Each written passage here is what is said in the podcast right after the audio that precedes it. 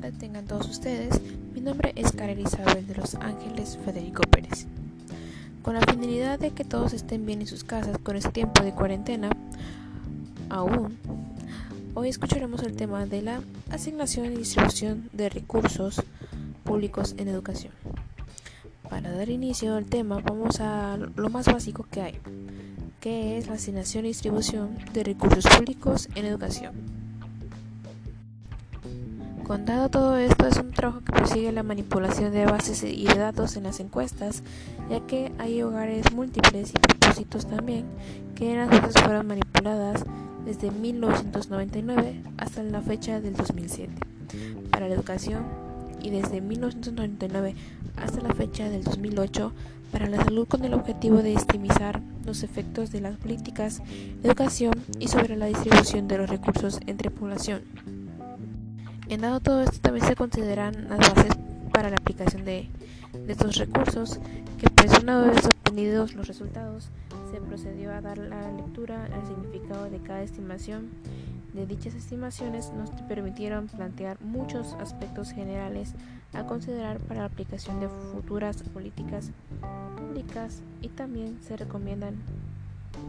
perdón, recomendaciones y conclusiones que por otro lado en la distribución de la educación pública nos da que por ende la de entidad federativa la cobertura de educación pública de todos los niveles es de un 70%, ya que los niveles educativos en crecimiento de gastos de la matrícula y la cobertura está en básica 39, en la educación básica de 39, 8 y 16%, en la media está al 61, 49 y 47% y en el superior está el 61, 47 y 41% de gasto público, matrícula y la cobertura. Inicia el gasto por quintil de ingreso 1, que es la población de beneficiada de quintiles de ingreso, que es la básica, está en un 53%,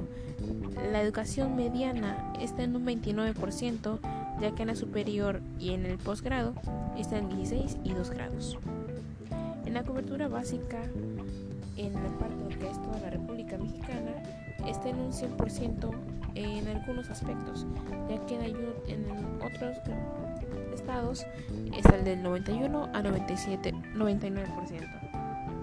La cobertura por nivel educativo está la educación básica en gasto público 94%, en educación media, la de la matrícula está en 55, ya que en la escuela superior de la cobertura está en un 19%. En la quintil de ingreso 2, la educación básica está en 40%, en 40% la media 33%, la superior 22% y el posgrado 5%. Pues damos por terminado esta breve plática o explicación sobre la asignación y distribución de los recursos públicos de la educación, ya que vemos y escuchamos que es un panorama de que pues muy muy interesante,